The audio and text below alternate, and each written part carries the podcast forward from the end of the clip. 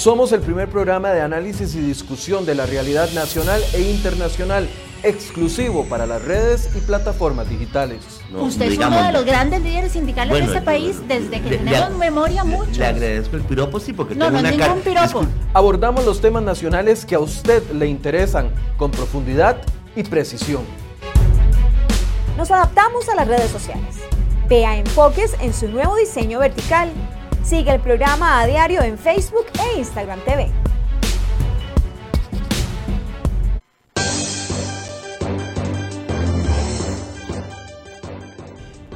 Claudia Dobles Camargo, primera dama de la República, se alejó de la costumbre. Quienes habían estado en esta posición generalmente dedicaron su función al campo social.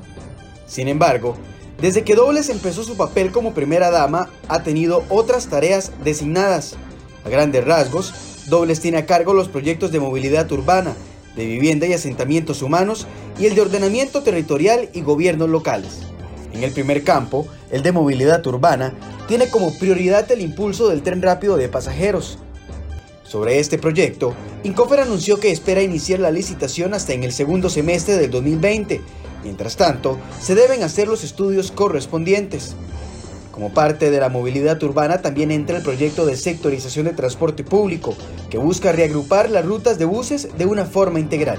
En el tema de vivienda, concentra su trabajo en el acceso para la clase media y los asentamientos informales. Además, impulsa una nueva forma de repensar cómo será la ciudad. ¿Cómo avanzan estos proyectos a cargo de la primera dama? ¿Cómo califica Claudia Doble su propia labor durante el primer año de gestión? Hoy, en Enfoques, profundizamos.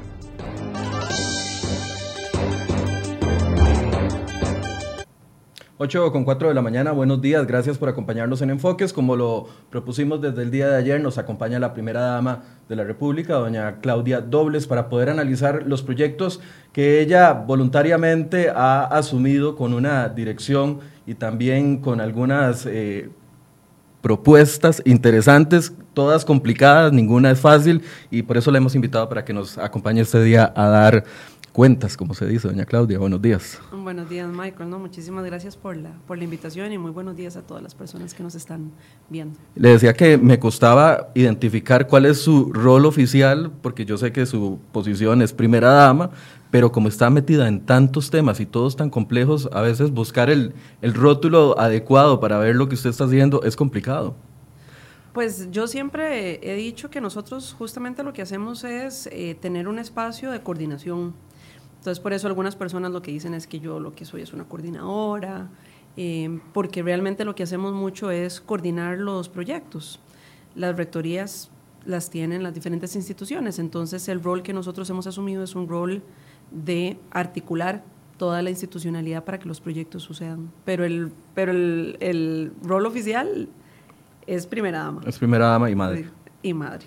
Doña Claudia, eh, durante este año se ha dado cuenta la transición, lo complejo o fácil que puede ser la transición de pasar del sector privado al sector público en la ejecución de proyectos, porque con la experiencia que usted tiene, los proyectos por lo general llevan una guía, un lineamiento, un seguimiento en el ámbito privado que se logran cumplir las metas a corto plazo, pero en un Estado es completamente distinto. Es que son, son naturalezas completamente diferentes. Tal vez en, en buena hora yo tenía expectativas eh, realistas de cómo iba a ser esa transición. ¿A qué se refiere un, con realistas? Bueno, que el sector público no funciona igual que el sector privado, no puede funcionar igual. El sector público se debe a la gente y a la ciudadanía. El manejo de dinero es manejo público. En el sector privado el dinero es privado. Entonces ya solo eso hace que las naturalezas de ejecución tengan que ser diferentes, que no significa que tenga que ser una ineficiente o la otra eficiente, pero sí son naturalezas distintas, justamente porque el dinero es, viene de manera distinta. Entonces yo esa, digamos, ese entendimiento sí lo tenía, pero sí teníamos eh, el objetivo de poder eficientizar los procesos hasta donde la, la, ley, la legalidad, la normativa, las regulaciones nos lo permitan. Y eso es lo que nos hemos dado la tarea de hacer. O sea, que los procesos cumplan, obviamente, con lo que tienen que cumplir, con los procesos propios de, del sector público, pero que cumplan en tiempo y forma. Que, que eso es un reto, ¿verdad? Eso es un reto. Y, y, bueno, hasta el momento hasta el momento hemos, hemos hecho, creo yo, el equipo eh, ha hecho una, una buena labor de, de, seguimiento de los procesos y en su gran mayoría pues van, van según lo que nos habíamos propuesto cronogramas. ¿Hasta dónde se involucra la primera dama en los temas que le interesan con respecto a movilidad urbana, con respecto a eh, redistribución de la ciudad, etcétera, etcétera? ¿Hasta dónde se mete y hasta dónde llega en el límite de eh, el jerarca a cargo? Por ejemplo, el MOP, que es un, un, brazo con el que usted tiene que trabajar mucho. Bueno, primero no hay, no hay ni duplicidad de competencias, ni tampoco hay un choque de competencias, porque realmente las competencias formales de cada cartera las tienen los ministros, las ministras, presidentes ejecutivos. Eh, no las tiene el despacho de la primera dama. Pero nosotros lo que hacemos es que le damos seguimiento a los procesos bajo un entendido más integral y ponemos en la mesa a las diferentes instituciones que requiere la institucionalidad para, para llevar a cabo el proceso. Por ejemplo, el Ministerio de Obras Públicas y Transportes tiene iniciativas que no solamente dependen del Ministerio de Obras Públicas y Transportes, dependen de que otras instituciones aprueben, den permisos, eh, den retroalimentación, etcétera. Entonces nosotros lo que hacemos es colaborarle al Ministerio de Obras Públicas y Transportes en generar esa coordinación con base a un solo proyecto, dándole seguimiento a un cronograma para asegurarnos de que vaya caminando como es debido y que cada una de las instituciones dé la respuesta que tiene que dar en el momento en que la tiene que dar. O sea, es una supervisión macro, por así decirse. Es una articulación. Por eso te digo que no hay un choque de competencia. La competencia del proyecto propiamente en su nivel más técnico la tiene el MOP. Nosotros lo que hacemos es ayudarle con entender la visión macro, el cronograma y qué significa eso en el resto de la institucionalidad. ¿Cuál es la respuesta que tiene que dar todas las personas del equipo para que el proyecto no se atrase?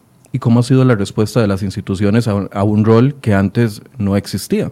Muy buena, porque les ayuda mucho. O sea, es que es muchísimo, es mucho mejor. Digamos, yo, yo no soy ministra, obviamente, pero si yo intento ponerme del otro lado, es, es muchísimo mejor para el proyecto si yo tengo a una persona que me, que me da un acompañamiento a nivel de coordinación con el resto de las instituciones que si yo estoy sola moviendo el proyecto.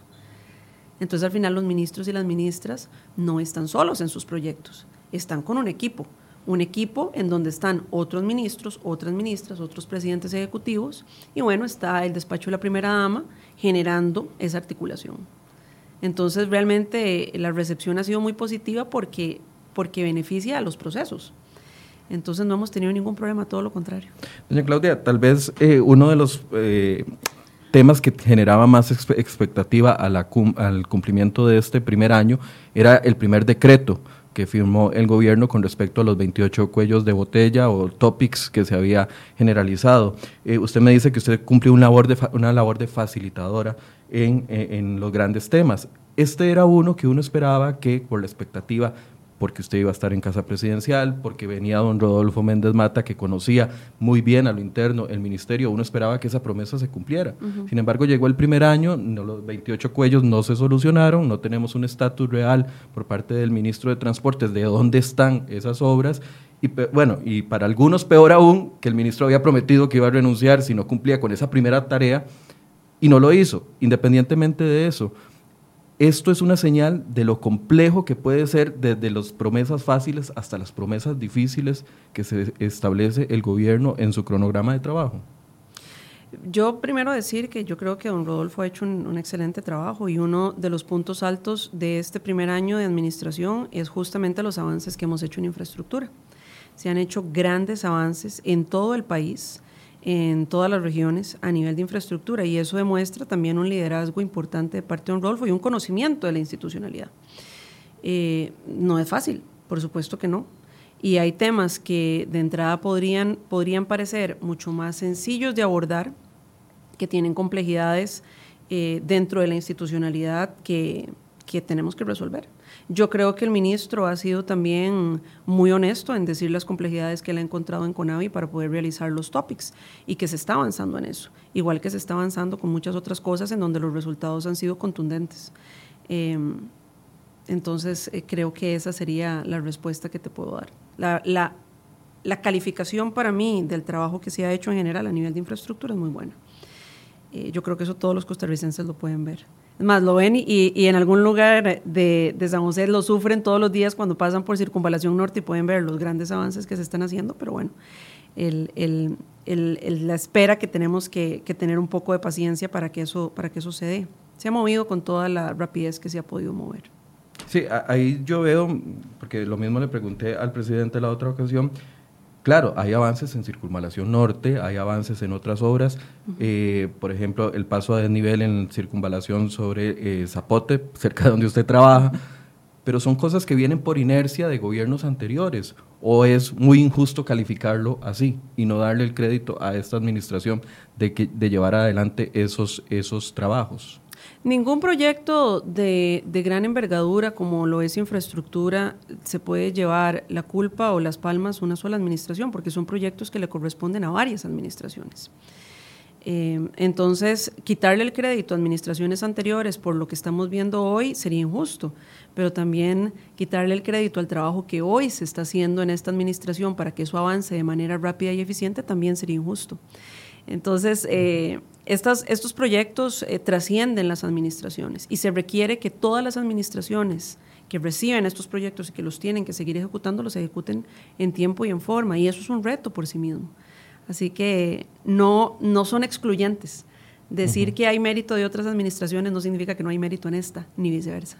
Sí, lo, pregunto porque, eh, claro, todos celebramos que se esté cumpliendo finalmente Circunvalación Norte. Ustedes le entraron con muchísimas ganas por ejemplo, a la desocupación de la zona que se ocupaba en el Triángulo de la Solidaridad, que durante años eh, no había estado, no se había dado ese paso, porque era un paso que tenía que darse valientemente, porque si no podía convertirse en una bola de nieve tenía al contrario. Que darse, tenía que darse, eh, más que valientemente, tenía que darse articuladamente.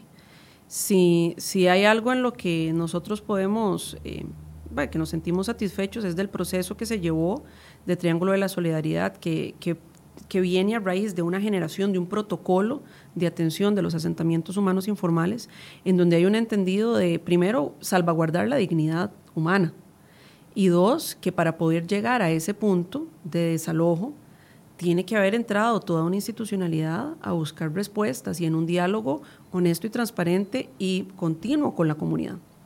Y ese fue el trabajo que se hizo ahí. Y por eso cuando se procedió a, allá propiamente el desalojo, se hizo, se hizo como se tiene que ser, un desalojo que fue pacífico, en donde procuramos siempre mantener la dignidad de las personas y donde trabajamos muy fuerte por encontrar las opciones y las posibilidades que podía la institucionalidad darle a esas personas y a las personas a las que la institucionalidad les puede dar una respuesta. Entonces pusimos literalmente a la máquina a caminar de la manera más eficiente posible junto con como te decía ahora, de todos los proyectos con un equipo institucional.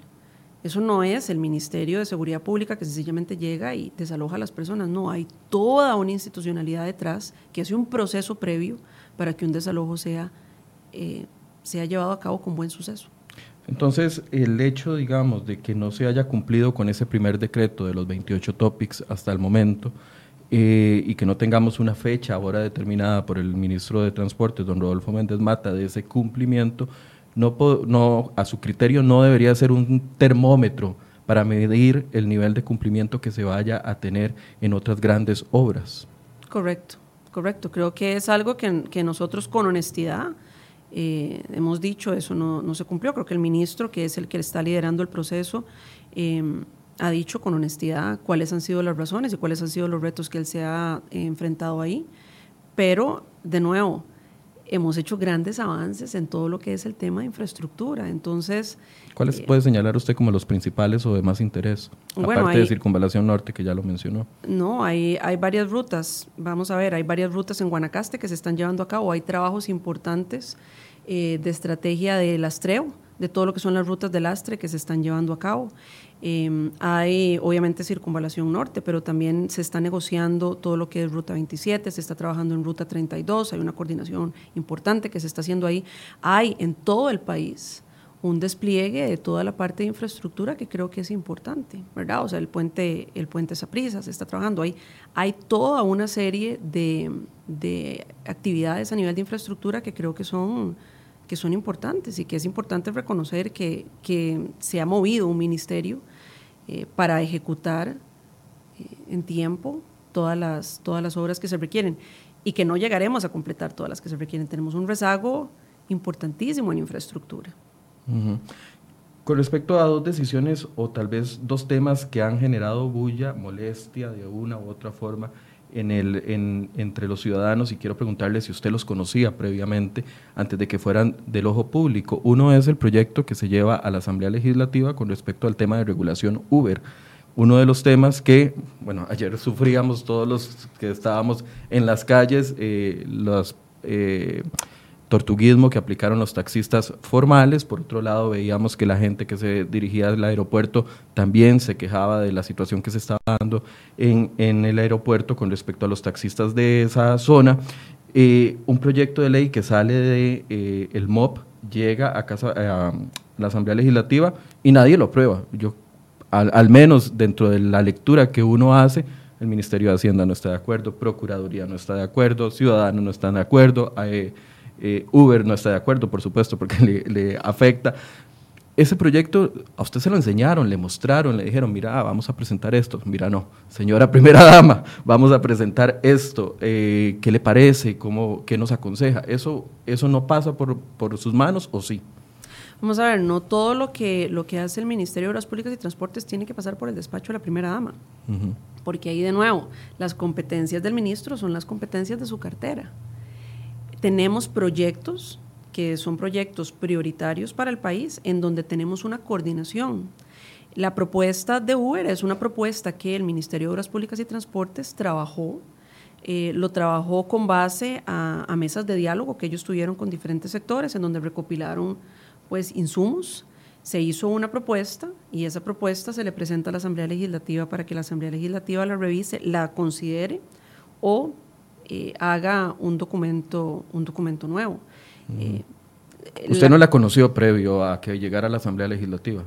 No, digamos, no fue un tema que nosotros tuviéramos ni que revisar ni que avalar, por lo menos no el despacho. No, lo, lo, pregunto no por revisar o avalar, sino por el tema de la sugerencia, digamos, usted como coordinadora de la, del tema de movilidad, urbana es un tema que también de una u otra forma es resorte, ¿verdad? Decían eh, la semana anterior que más de 50 mil, lo decía el CTP, más de 50 mil eh, conductores ofrecen servicios de transporte público y eso afecta el tema de la movilidad. ¿Qué sugerencia hubiera hecho usted con respecto a este proyecto? Yo creo que la responsabilidad que tenía el gobierno era de proporcionar eh, una propuesta, una propuesta para que la Asamblea Legislativa, que es donde se tiene que tomar la decisión de qué se tiene que hacer con Uber, lo haga. Eh, creo que el sentir del ministro y ciertamente el mío es que Uber se tiene que regular. O sea, que hay una realidad, Uber existe, no va a irse a ningún lado y se tiene que regular. Eh, ya exactamente cuál será la definición de esa regulación, creo que ya ahora en este momento es competencia de la Asamblea Legislativa. Pero su criterio es que sí se tiene que regular. Se tiene que regular, por supuesto, se tiene que regular. Uber se tiene que regular. Uber es uno de los participantes de ese mercado, ¿verdad? Pero están los taxistas formales que tienen sus reclamos, están los taxistas del aeropuerto, están los porteadores que de una u otra forma están regulados y hay otros que están los piratas. ¿Esa cortina de regulación usted cree que debería abarcar a todos? Bueno, los otros en principio a pesar de que no de manera necesariamente completamente eficiente, están regulados por el CTP. Lo que en este momento no tenemos regulación del todo son para las plataformas digitales que brindan servicios de transporte, que existen y seguirán existiendo, y habrá más. Entonces tenemos que empezar a hacer un marco legal para entender cómo vamos a regular plataformas que son un hecho, que están aquí y que más bien van a evolucionar y se van a seguir desarrollando y que van a tener un impacto importante en el resto de los sistemas de movilidad. Entonces, lo primero que necesitamos como sociedad es generarle un marco a esta, a esta opción que es nueva a nivel de legalidad. El resto, en principio, están ya de manera, de nuevo, de manera eficiente o no tan eficiente, eso es otra conversación, pero en principio ya están reguladas por eh, el Consejo de Transporte Público. Lo que necesitamos es empezar a generar los marcos legales que se requieren para los nuevos, los nuevos retos en movilidad que vienen, no solamente será Uber. Tenemos muchos retos que se vienen en camino. Eventualmente, y yo creo que será más temprano que tarde, tendremos que empezar una discusión importante de cómo vamos a hacer con la movilidad autónoma. Eso ya es una realidad en otros países. Pensamos que va a llegar en 100 años a Costa Rica. Yo no creo que sea así. y necesitamos realmente empezar a tener discusiones de movilidad en el sentido muchísimo más amplio de la palabra y entender cómo vamos a generar reglamentación alrededor de cosas que son completamente nuevas para nuestro sistema. Entonces creo que ese es el gran desafío que tenemos. Ok. En el tema, eh, siempre manteniéndonos en el MOP, eh, porque parte del éxito que usted logre en esta coordinación o en este papel tiene que ver mucho con instituciones muy claves. El MOP considero yo que es una. La otra es Recope, el otro puede ser el ICE, que son instituciones que van como de la mano o que han llevado al país hacia donde, hacia donde queremos, o sea, hacia donde estamos y hacia donde ustedes lo quieren llevar.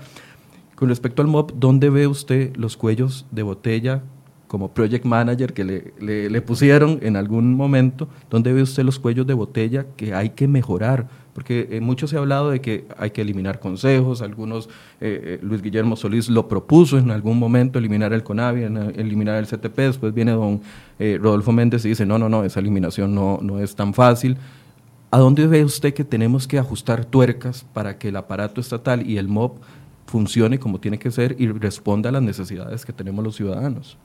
Yo creo que en general nosotros necesitamos, en general, eh, nuestra institucionalidad requiere de hacer los cambios para poder dar respuesta más rápida a las necesidades de las personas.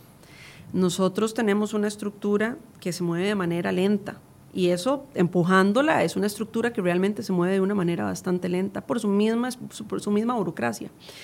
Eh, exactamente cuáles son los cambios que debería tener el MOP. Creo que eso es algo que su ministro es el que tiene que proponerlo en este momento. Nosotros no entramos al sistema operativo del MOP, sino lo que hacemos es, de nuevo, en proyectos específicos, coordinamos con el MOP y con las otras instituciones para que esos proyectos se den. Que hay retos dentro del MOP, por supuesto que sí, es una institución que fue concebida y fue pensada hace mucho tiempo y que eventualmente tenemos que repensar cuál es la manera de eficientizarla. Creo que el mismo ministro ha sido, ha sido honesto y claro de que el MOP requiere una revisión. Eh, que si esa revisión significa eliminar o no los diferentes consejos, bueno, yo creo que esa es una discusión que es abierta y que, y que, eventualmente, y que eventualmente nosotros deberíamos entender si los consejos se pueden eficientizar o si definitivamente tenemos que, que eliminarlos. Más allá de eso, yo creo que hay un montón de oportunidades de eficiencia en los procesos que ya están. Más allá de si uno hace una reestructuración de esa magnitud, en los procesos propios que ya existen, hay muchísima capacidad de mejora, muchísima capacidad de mejora. Desde las cosas más pequeñitas, de los tiempos de respuesta más pequeños, hasta las cosas más grandes. Eh, eso es lo que nosotros estamos procurando, lo que nosotros estamos procurando colaborar que las gestiones que el día de hoy se están llevando a cabo se lleven como tiene que ser. Ya solo eso hace una mejora en todo el proceso, porque eso no pasa al día de hoy. Nosotros por ley tenemos tiempos de respuesta establecidos y muchas veces la misma institucionalidad no los respeta.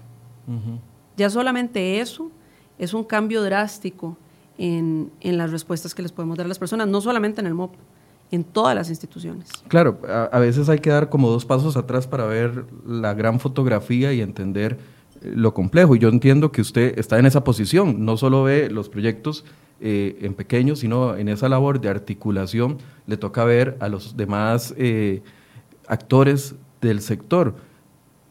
En ese diagnóstico, ¿dónde cree que se tienen que ajustar tuercas? En el MOP específicamente.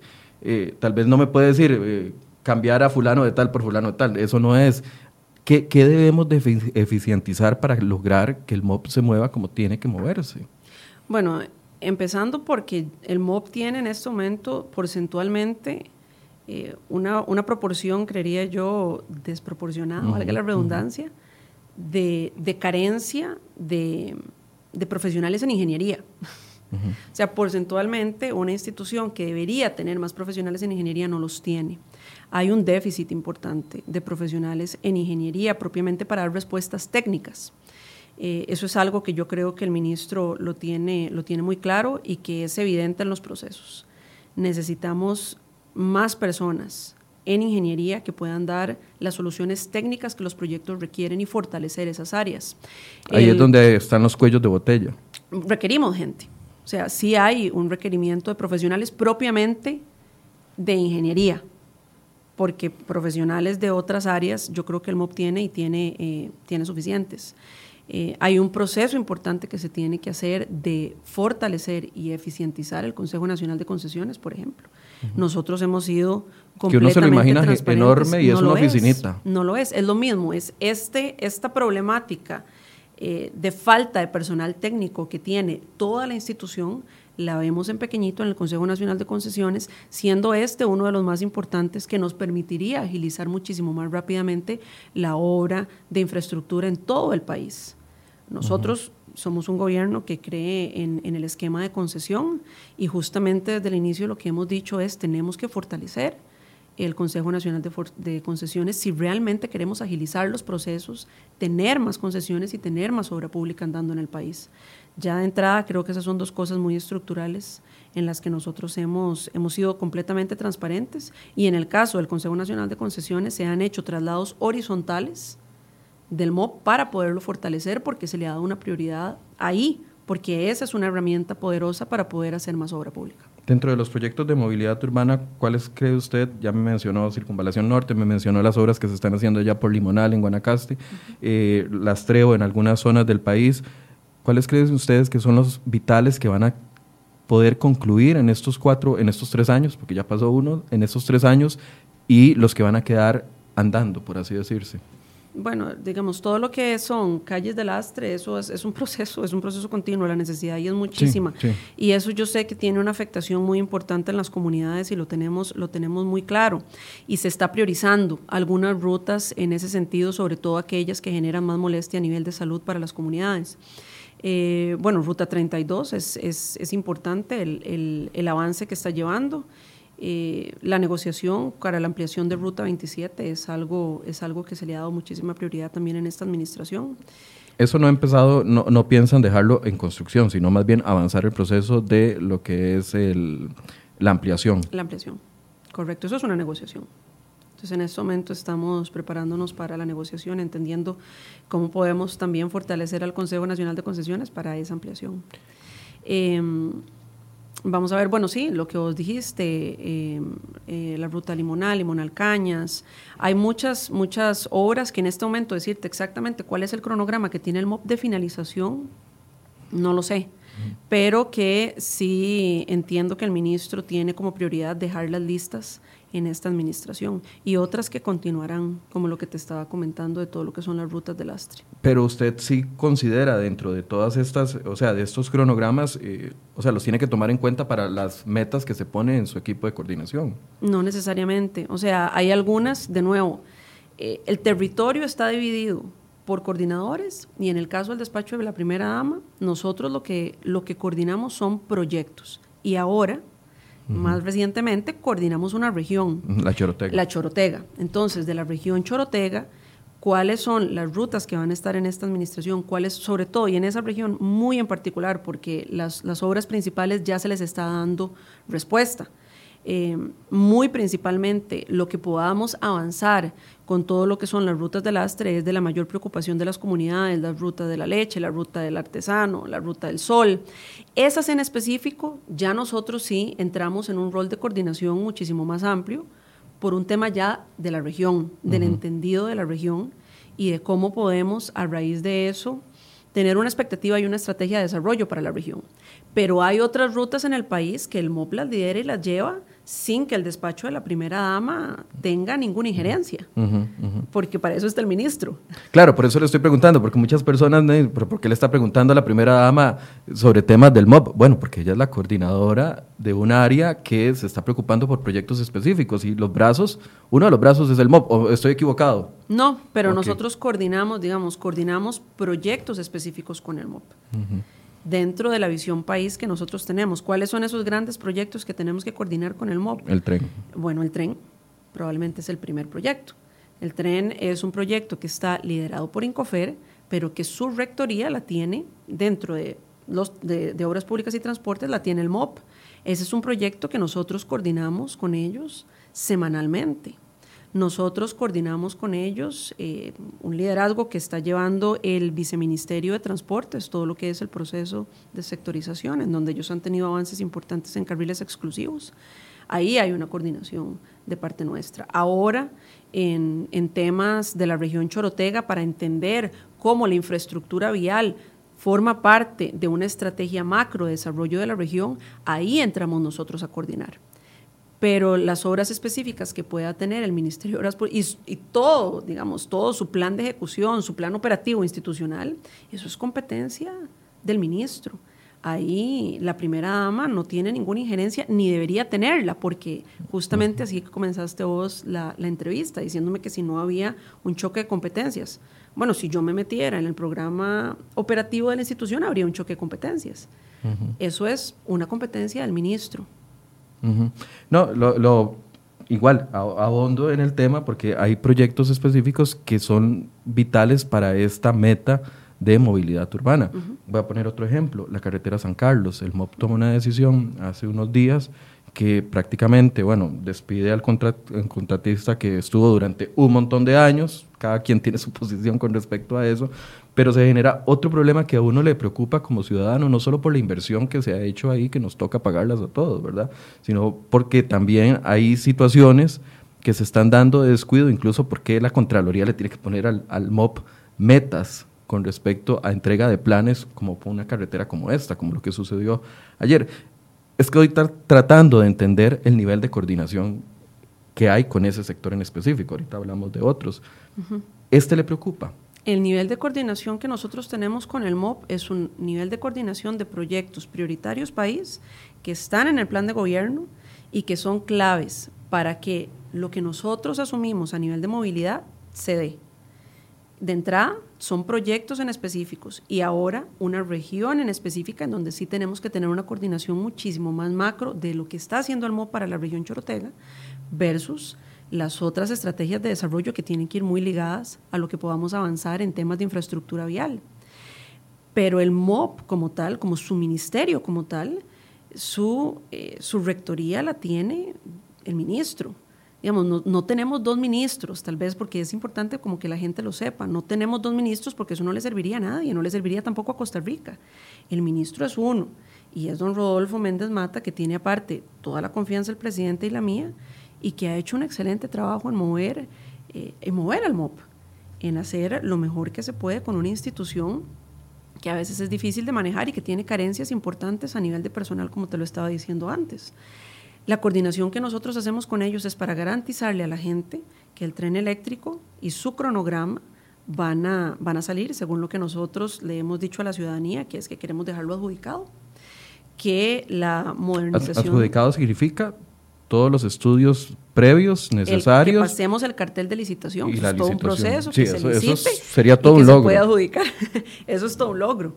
Y eso requiere una coordinación exhaustiva no solamente con el MOB, sino con el INCOFER, con Hacienda, con el Banco Central, con una serie de jugadores claves para que este proceso se lleve a cabo como tiene que ser y de una manera responsable que es como nosotros queremos. Ahí hay una coordinación completa con el Ministerio de Obras Públicas y Transportes para poder eh, gestionar pago electrónico, que es un tema importantísimo para la movilidad a nivel país. Tenemos una coordinación muy importante con el Ministerio de Obras Públicas y con el Banco Central, que en este caso pago electrónico eh, lo lidera el Banco Central. Ahí tenemos una coordinación eh, institucional semanal para temas de, de, movilidad eléctrica y de transición a la movilidad eléctrica. Tenemos una coordinación importante con el MOP. El plan operativo del Ministerio de Obras Públicas y Transportes, no, eso no es competencia del despacho de la primera dama, eso es competencia del ministro y yo creo que está haciendo un excelente trabajo, pero digamos, no hay una duplicidad en ese sentido. Hay una confianza depositada en él, en su experiencia, creo que nadie, nadie puede dudar de la experiencia que puede tener don Rodolfo, eh, y donde sí coordinamos y tenemos áreas comunes de coordinación en proyectos específicos y de nuevo ahora en la región Chorotega, en donde sí vamos a estar trabajando muchísimo más de la mano, un poquito más macro el cuál es el planteamiento del Ministerio de Obras Públicas y Transportes para la región Chorotega, porque eso es necesario de entender para poder gestionar otras estrategias de desarrollo a nivel de vivienda, a nivel de empleo, a nivel de capacitación, a nivel de inversión. Entonces sí, ahí pues hay otro nivel de coordinación, pero eh, pero la propuesta país del Ministerio de Obras Públicas y Transportes está uno basada en el plan de gobierno, para los cuales algunos proyectos específicos son los que nosotros coordinamos, pero el manejo del ministerio es competencia del ministro. ¿Qué papel juega Recope dentro de la...? Al igual, perdona, al igual que con el resto de las instituciones, que ahora me decías que cuál es el nivel de, la, de coordinación. Bueno, por ejemplo, Incofer, nosotros con Incofer, yo a doña Elizabeth, a la cual le tengo muchísimo cariño, doña Elizabeth la puedo ver fácilmente dos veces, tres veces a la semana a veces, para ver temas del tren, para ver temas hasta de, bueno, del equipo, del equipo nuevo que va a venir el, el próximo año. Pero la operación de Incofer, su, su, plan operativo institucional es competencia de la presidenta ejecutiva. Sí, esa parte yo, yo la tengo clara. No sé si no me expliqué cuando le, estaba haciendo las preguntas, porque lo que pregunto eh, con respecto a instituciones específicas es porque de una u otra forma afectan las metas que usted tiene. O sea, es imposible hablar de movilidad urbana si no hablamos de la funcionalidad del MOB por ejemplo, y todo lo que hemos conversado. La misma pregunta le planteo con Recope. Dentro de los planes y metas que usted tiene dentro de este equipo coordinador, ¿qué papel juega Recope? Bueno, no, no son los planes que yo tengo para Recope, o sea, creo que se ha dicho que Recope, Recope tiene que pasar por una transformación. Recope tiene un potencial importante, interesante a mi parecer, eh, a nivel de, una institución que puede empezar a generar investigación en nuevas eh, energías limpias, energías renovables. Eh, creo que ese es el papel de transformación que tiene que jugar Recope. pero eso es un proceso que tiene que llevar a cabo don Alejandro bajo la rectoría del Ministerio de Ambiente y Energía.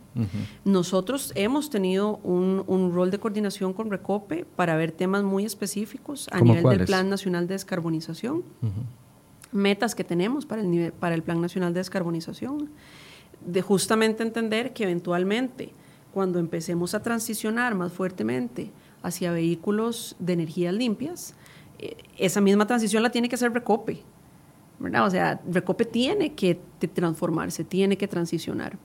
Y de nuevo, yo creo firmemente que Recope tiene un potencial importante para poder generar investigación. Investigación en conjunto hasta con la academia. Investigación en, energías renovables que pueden ser importantes en, en un proceso más a largo plazo. Nosotros a nivel de energías limpias estamos apostando en el corto plazo a la electricidad porque Costa Rica tiene una matriz eléctrica prácticamente 100% limpia, prácticamente, no al 100%, pero digamos que tenemos una matriz que la desearan muchísimos países que están en busca de, descarbonizar su economía, sobre todo la huella que genera el transporte. Entonces ahí hay una apuesta en el corto plazo porque, porque es una apuesta estratégica por las condiciones que nosotros tenemos. Pero eso no significa que en el futuro existan otras tecnologías y otras energías que valga la pena que nosotros empecemos a, desarrollar conocimiento desde ahora. Dentro de ese plan de descarbonización que a usted le interesa dentro de su rol, el tema del etanol era uno de los componentes importantes de implementar. En el Plan Nacional de Descarbonización lo que nosotros hablamos es de cuáles eran las metas que teníamos en tres aspectos fundamentales para el transporte. El primero, el sistema como tal, poder cambiar el sistema a un sistema eficiente, a un sistema muchísimo más seguro, más ordenado, más organizado. Estamos hablando de transporte público. Transporte. Ah, en general. En general. De, cómo modificamos el sistema. Eh, una, una, mejora en el sistema de transporte público va a tener un impacto en, eh, en las calles, sencillamente porque nuestro objetivo final es que si el transporte público logramos que sea tan eficiente como queremos, eventualmente habrá personas, no al día de hoy, porque yo entiendo que al día de hoy la gente me dice, no. yo no voy a cambiar mi carro por un sistema ineficiente que me hace perder tanto tiempo. Pero eventualmente con un sistema realmente em, multimodal, o sea, que tiene diversos, diversas modalidades trabajando juntas, llámese... Eh, eh, llámese taxis, bicicletas, buses, tren eléctrico, funcionando como un, como un sistema, habrá gente eventualmente que empiece a trasladarse al transporte público y eso va a tener un impacto en eh, la cantidad de vehículos privados que tenemos ahora en las calles. Entonces, el sistema era una de las grandes metas que nosotros hablamos en el Plan Nacional de Descarbonización. Que ya en eso están trabajando vía por tren eléctrico, sectorización Correcto. y eh, los proyectos que tenga adelantado el MOP. Correcto, exactamente. Usted me dice si voy haciendo la lectura así correcta. Es, así es. Eh, eso es un proceso sobre todo el de la modernización del sistema de buses que está liderando en este momento el Viceministerio de Transportes que seguirá y que va a trascender esta administración.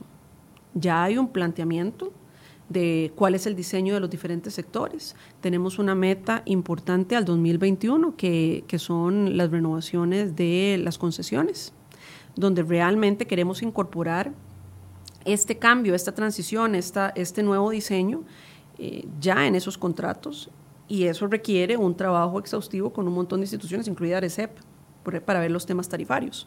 Entonces, ese es uno de los primeros componentes en los que estamos trabajando. De ese primer componente, en efecto, ¿cuáles son las prioridades? Bueno, el tren. No solamente el tren eléctrico del gran área metropolitana, sino también el tren de carga de, todo el área del Caribe, que ese es un proyecto que también estamos nosotros eh, colaborando y, y colaborándole a doña Elizabeth, que es un proyecto importante, que va a hacer un cambio en el sistema la modernización del sistema de buses, que eso va a ser un cambio en el sistema. Pago electrónico es un cambio vital en el sistema. No por la experiencia de pagar con el teléfono, que es lo que nosotros estamos apostando, sino porque eso nos va a generar tener verdaderos contadores de cuánta gente utiliza Nos va a dar información. Información en tiempo real, información muchísimo más, más, eh, más eficiente para tomar decisiones. Entonces, ese es, ese es un cambio en el sistema. Luego tenemos otro gran rubro que lo contempla el Plan Nacional de Descarbonización, que es la transición de combustibles fósiles a energías limpias. Dentro de esa transición, la apuesta, como yo te decía ahora, al corto plazo, es la electricidad, porque tenemos una generación de electricidad abundante, porque nuestra matriz eléctrica es limpia, y porque entonces tenemos las mejores condiciones para poder hacer una transición rápida. En, ese, en ese tema, perdón que le interrumpa, doña Claudia, en ese tema tomaron en consideración que durante las épocas secas, particularmente como este año, eh, donde estamos sufriendo el tema del niño y las faltas de agua, etcétera, etcétera, el ICE ha tenido que importar en este año, en estos primeros meses, eh, 938% más de electricidad del extranjero para solventar la falta que nos hace. Si pasáramos a una matriz eléctrica, ¿eso nos afectaría de alguna forma o sigue siendo más el, el beneficio que el costo? Por así decirse, en el, tema eléctrico. Es mucho más el beneficio que el costo, por supuesto. Aunque tengamos que importar. Sin lugar a dudas. Un poquito para la época cuando, seca. Cuando hay, cuando hay fenómeno del niño, lo que se importa no es la electricidad, lo que, lo que, lo que se importa son combustibles fósiles para poder dar apoyo a la generación eléctrica. Ahora, aún así, porcentualmente, nuestra matriz sigue siendo, por mucho, limpia. Sí, rajábamos mucho con el 100%, estamos como en el 98%, pero seguimos bien. Sigue siendo un porcentaje altísimo, un porcentaje que, de nuevo, otros países lo desean, y no están ni cerca. O sea que transicionar a llegar a un 50, un 60, un 80% de energía renovable en su matriz energética eh, les va a llevar un proceso de años. Nosotros ya lo tenemos. Entonces sí, sin lugar a dudas, es, eh, es un beneficio para nosotros y tenemos la infraestructura para hacerlo. O sea, Costa Rica tiene las condiciones ideales para poder transicionar hacia vehículos de energías limpias. Al corto plazo, la eléctrica. A largo plazo, vendrán otras tecnologías posiblemente. Tecnologías en las que yo creo que eventualmente habría un potencial para que Recope investigue más y pueda realmente empezar a generar información, como lo es, por ejemplo, el hidrógeno. Que nosotros tenemos aquí eh, a, don Franklin Chan, que está haciendo un excelente trabajo en eso. Sería interesante poder generar un convenio y potenciar eh, esa investigación con don Franklin, con la academia, etcétera. Ahí hay un potencial a largo plazo. ¿Cuáles serán esas tecnologías? Bueno, eso es lo que tenemos que empezar a, meternos en la, en, la, en la investigación, en la discusión mundial. vuelvo un poco a la pregunta que le hice hace un rato porque nos desviamos. El tema del etanol, ¿era un tema que usted veía como prioritario de incorporarlo dentro de esta meta de descarbonización, que yo sé que es al 2050, pero que ustedes fueron muy claros, tenemos que empezar ahorita para poder llegar al 2050 con lo, que, con lo planeado. El etanol era parte vital de incorporarse como se intentó hacer por parte de Recope en los últimos meses. Yo creo que el tema de los biocombustibles es una conversación que está abierta. Creo que ya Recope dio marcha atrás a una propuesta que tenía, una propuesta que le hacía falta información. A medias, porque lo atrasó un año. Una propuesta que requiere tener información para poder ser ejecutada. Y creo que en eso tanto don Alejandro como el presidente ha sido claro. Nosotros necesitamos tener datos e información que podamos presentarle a la ciudadanía para poder tomar decisiones. Para los biocombustibles o para cualquier otra tecnología o energía renovable que queramos utilizar. Eh, creo que ese es el procedimiento que se tiene que hacer y así se hará con los biocombustibles y con cualquier otra. Sí, lo preguntaba porque, bueno, usted dice, don Alejandro tenía eso claro, parecía que no lo tenía claro hasta que saltamos, y saltamos, digo, medios de comunicación y ciudadanía, con la decisión unilateral que tomó con respecto al tema de la, incorporación, que estaríamos a 15 días de estar teniendo etanol con solamente 27 carros estudiados y dos motores. Bueno, pero dichosamente ese no es el escenario en el que estamos hoy, Michael. Dichosamente, Recope dijo, necesitamos más información. El presidente también fue claro en que no va a tomar una decisión de esta si no tiene la información fehaciente para poder tomar esta decisión que tiene que beneficiar a toda la ciudadanía. ¿De dónde, cuánto nos va a costar el plan de descarbonización? Usted lo ha analizado, lo han analizado dentro del grupo de coordinación que tienen como país. ¿Cuánto, cuánto es la factura por eso? Es que más bien no debería haber factura, deberían haber réditos. Y por eso el Plan Nacional de Descarbonización lo que entiende es una transición de la economía, en donde lo que uno hace es desincentivar ciertos usos e incentivar otros. Entonces lo que se busca es un balance. ¿Eso es fácil? No. No, no es fácil. No es fácil. o sea, porque yo comprarme un e- carro eléctrico, le cuento que van a pasar varias décadas para vas poderlo a hacer. Que no, vas a ver que no, porque varias décadas. Es demasiado caro. No, no, ya hay en el mercado opciones que son muchísimo más económicas y vendrán más. Justamente para eso se generó eh, la ley de incentivos de los vehículos eléctricos. Bueno, en ese caso son vehículos nuevos, pero también eh, justamente en esta administración se han generado los decretos para eh, ponerle algunas exoneraciones a los vehículos eléctricos usados, no mayores a cinco años, para que justamente se incentive la importación de esos vehículos que tienen un costo de mercado muchísimo más bajo.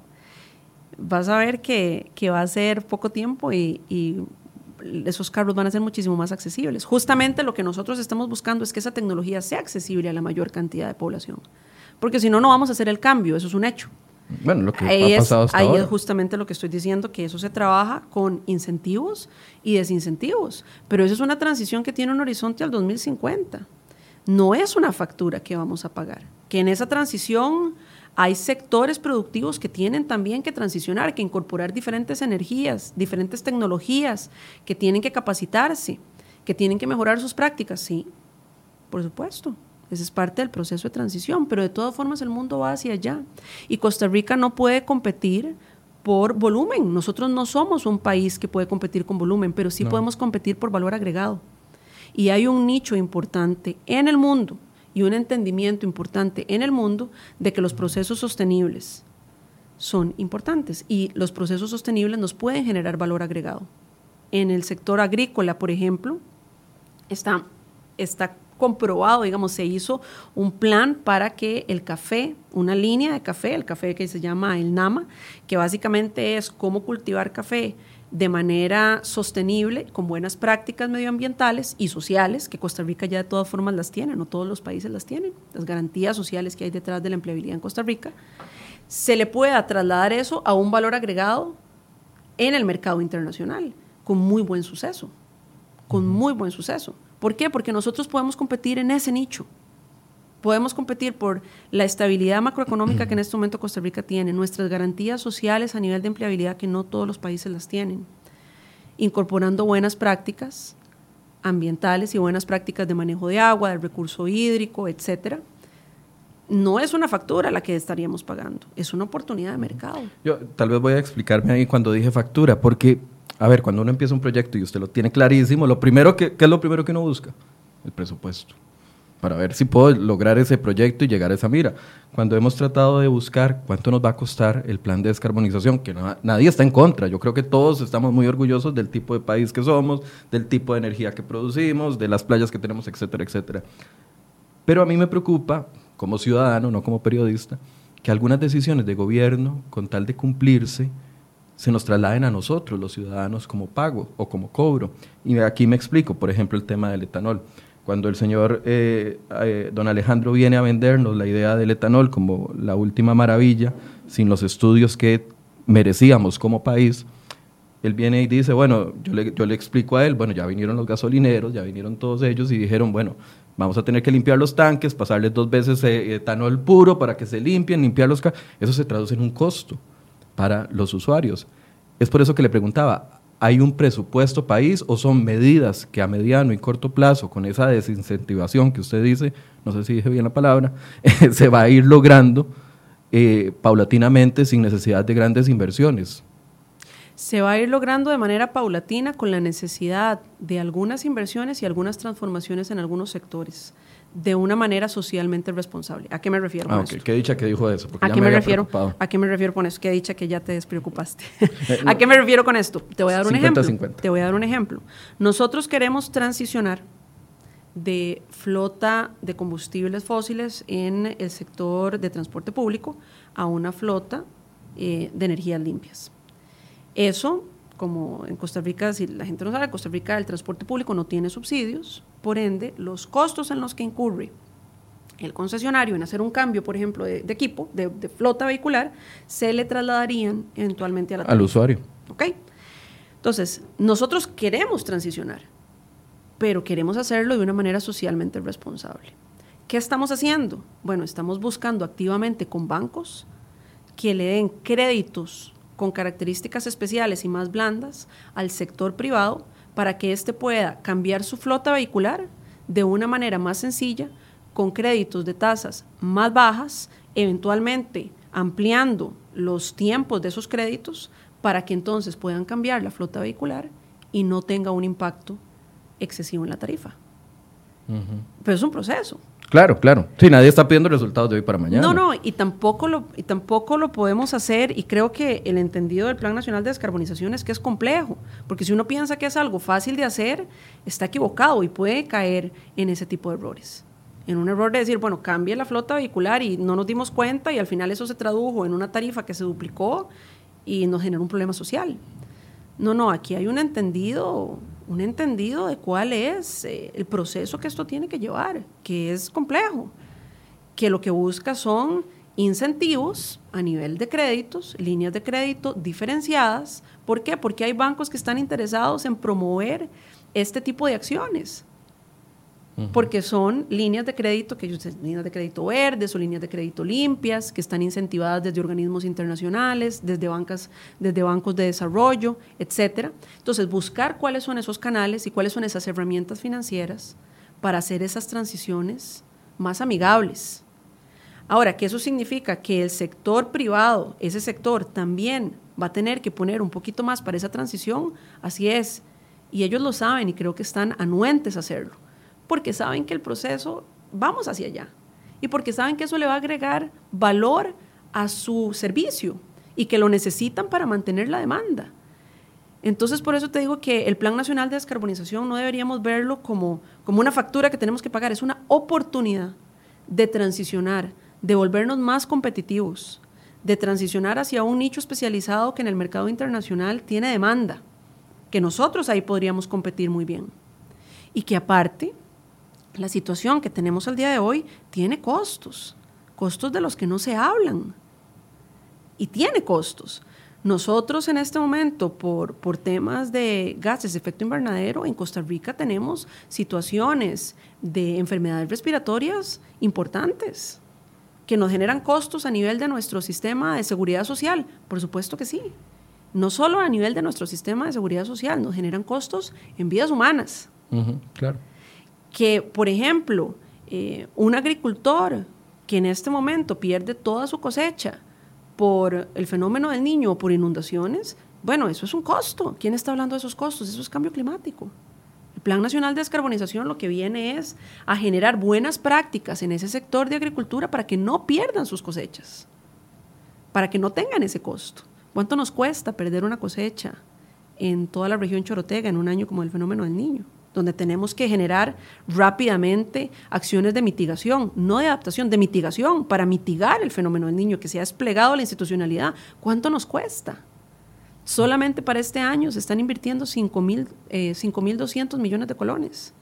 en temas de mitigación de fenómeno del niño en la región Chorotega. 5.200 millones de colones. Y que hay casi solo un monocultivo, lo de la caña. Exactamente, bueno, pero, pero es un sector importante. Y la región Chorotega tiene una dependencia importante también de su sector agroalimentario. Tenemos que hacerlo, pero eso tiene un costo. Y el costo humano tiene otro costo. La señora o las personas que pierden en una inundación sus casas cada año, eso tiene un costo. Tiene un costo no solamente para la familia, tiene un costo para el Estado.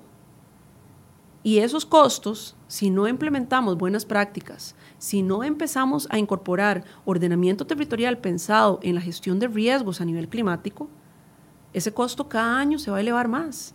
Y la realidad es que el país no puede pagarlo. Entonces, muy por el contrario de una factura, el Plan Nacional de Descarbonización es necesario, porque lo que estamos viviendo al día de hoy tiene costos y costos muy importantes en nuestra economía. No solamente en la economía local, en la economía nacional, economía que no vamos a poder sostener si no hacemos acciones contundentes en ese sector. Aparte de un drama humano que se vive todos los años, que también tiene sus costos. Nos quedan un par de minutos porque usted se tiene que ir a las 9 en punto. Yo me podría quedar aquí hasta las 11, pero usted se tiene que ir en punto. Eh, quiero hablar de dos cosas. ¿Cómo afecta la crisis fiscal la situación o los proyectos meta de este gobierno, sabiendo de que, bueno, ya tenemos un plan fiscal aprobado, eh, los, los resultados se van a dar a mediano y largo plazo, sabemos de que no va a ser que tenemos arcas llenas de la noche a la mañana para invertir se va a apostar siempre a la figura de concesión, a la figura de fideicomiso para esos grandes proyectos que podrían hacer el cambio dentro de la movilidad urbana. Sí, claro, nosotros apostamos firmemente también por los esquemas de alianzas público-privadas. Eh, bajo, bajo un entendido no solamente de que si estamos apostando en eso para, para, para herramientas de desarrollo de infraestructura, estamos apostando en eso como una solución para sacar el país adelante. Eh, el gobierno no puede sacar a Costa Rica solo en infraestructura ni en nada más. Necesitamos de todos los sectores. cuando tenemos que pedir 40 ¿qué es? 47 colones por cada 100 que gastamos prestados, no tenemos para cómo invertir. Requerimos de todos los sectores. entonces, entonces eh, el gobierno cree firmemente en las alianzas público-privadas. Necesitamos, necesitamos trabajar con los diferentes sectores, necesitamos encontrar cuáles son las mejores herramientas financieras para poder ejecutar obra pública, no solamente vial sino obra pública. Necesitamos alianzas público-privadas para temas de gestión. Necesitamos alianzas público-privadas para encontrar oportunidades interesantes, como las estamos explorando, por ejemplo, para el tren eléctrico, en donde podríamos tener estaciones multimodales que se puedan convertir en desarrollos inmobiliarios que podamos trabajar mediante alianzas público-privadas con el sector privado. Hay alquiler de locales, alquiler de cosas para sustentar esos pagos. Claro, y eso genera ingresos al sistema que qué hace? Nos puede facilitar bajar tarifas o que las tarifas más bien nos suban por un cambio de equipo. Esas son las oportunidades que estamos explorando eh, y por ende sí, de entrada y conceptualmente creemos en todos los esquemas de alianza público-privado que sean beneficiosos para el país y que se hagan de manera adecuada, por supuesto. El tren se está pensando en concesión. El tren se está pensando en concesión. Es que la inversión es muy grande. Al final es una alianza público-privada. Sí, pero la inversión es enorme. La inversión es muy grande, lo tenemos que hacer en concesión, aparte para que la operación sea una operación eficiente de personas que tienen comprobada operación de sistemas eh, de alta tecnología como lo va a hacer el tren eléctrico. ¿Hay interesados en financiar el tren eléctrico? En financiar. Bueno, es que o en meterse en este negocio o hay que esperar hasta que estén los estudios de factibilidad, prefactibilidad y todos esos estudios previos para poder ver mira, fulano de tal tiene ganas de meterse en Varias empresas y países han dado lo que se llama muestras de interés. Eso significa que estamos, dan, dan formalmente una muestra, estamos interesados, por favor, manténganos informados de cuáles van a ser los siguientes pasos para una eventual participación en una licitación. Entonces, sí sabemos que el tren captura el interés de muchas empresas y de muchos países que esperamos que participen en la licitación. Esperamos que esa participación sea una participación robusta Em, pero es sí, eso ya llevará su debido proceso a nivel de, licitación. Bien, doña Claudia, muchas gracias por habernos acompañado. No sé si quiere hacer una conclusión con algún tema que yo no haya tocado. No, nada más pues decirle a la gente que, que este año eh, hemos tenido avances importantes en el cronograma del tren eléctrico. En este momento se está llevando a cabo según su cronograma. Estamos en medio de, los procesos de estudios de factibilidad. El estudio de factibilidad también va a traer consigo eh, un borrador del cartel de licitación. Eh, ahí vamos avanzando. Pago electrónico se está avanzando firmemente. Eh, creemos que ese es un proyecto muy importante para la, no solamente para la ciudadanía, sino también para la recopilación de información de parte del gobierno para tomar decisiones. Estamos trabajando muy de la mano ahí con Banco Central, con Arecep, con el MOP, con el CTP eh, y otras instituciones. Y esperamos que para finales del próximo año podamos tener una, una primera etapa y tener la infraestructura, la infraestructura de la plataforma digital que se requiere. El sector privado está interesado, ya sabemos que hay concesionarios de, de autobús que están interesados en que una vez que esta plataforma, esta infraestructura digital esté, esté lista, poder incorporarse. Entonces ahí esperamos tener, tener avances.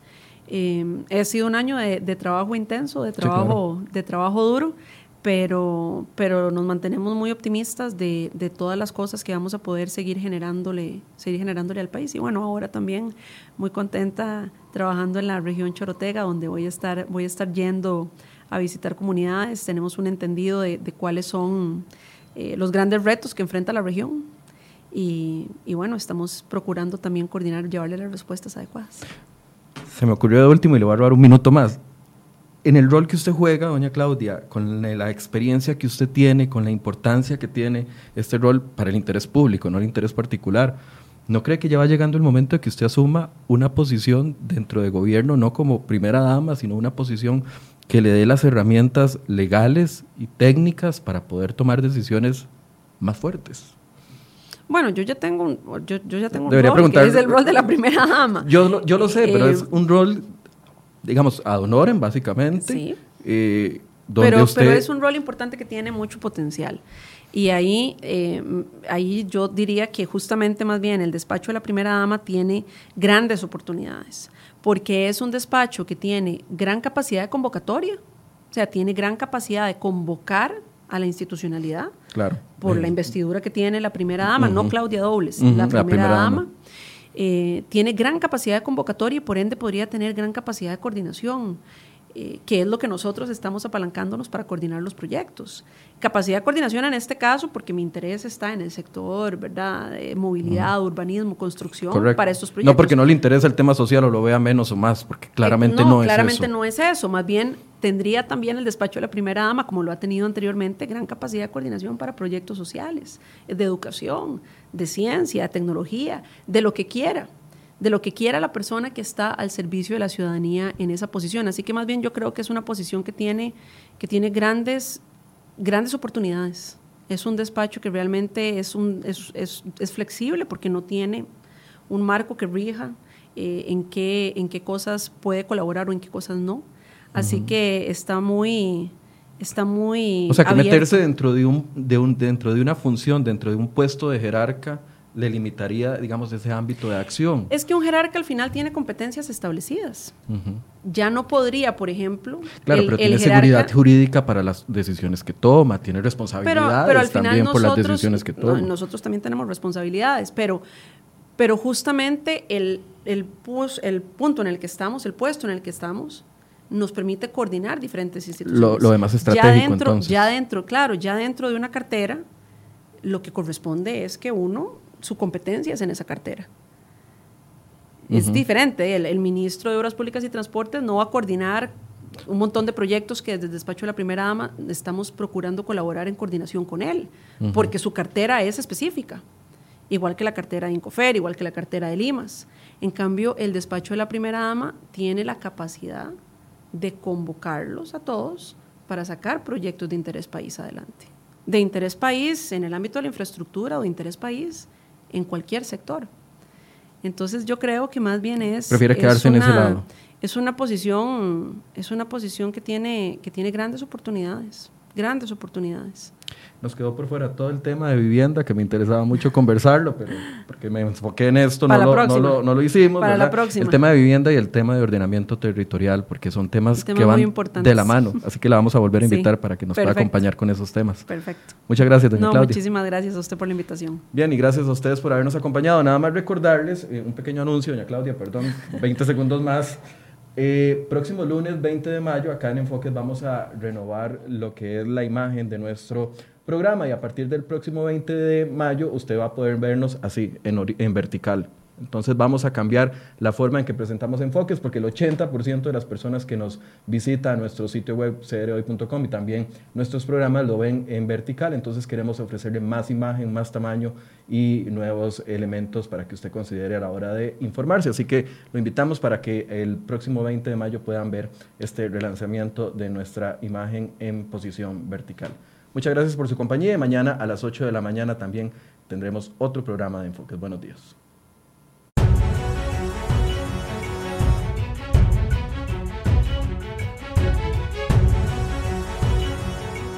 Somos el primer programa de análisis y discusión de la realidad nacional e internacional, exclusivo para las redes y plataformas digitales. Usted es uno de los grandes líderes sindicales de este país desde que tenemos memoria mucho. Le agradezco el piropo, sí, porque no, tengo no una ningún piropo. Abordamos los temas nacionales que a usted le interesan con profundidad y precisión. Nos adaptamos a las redes sociales. Vea enfoques en su nuevo diseño vertical Sigue el programa a diario en Facebook e Instagram TV.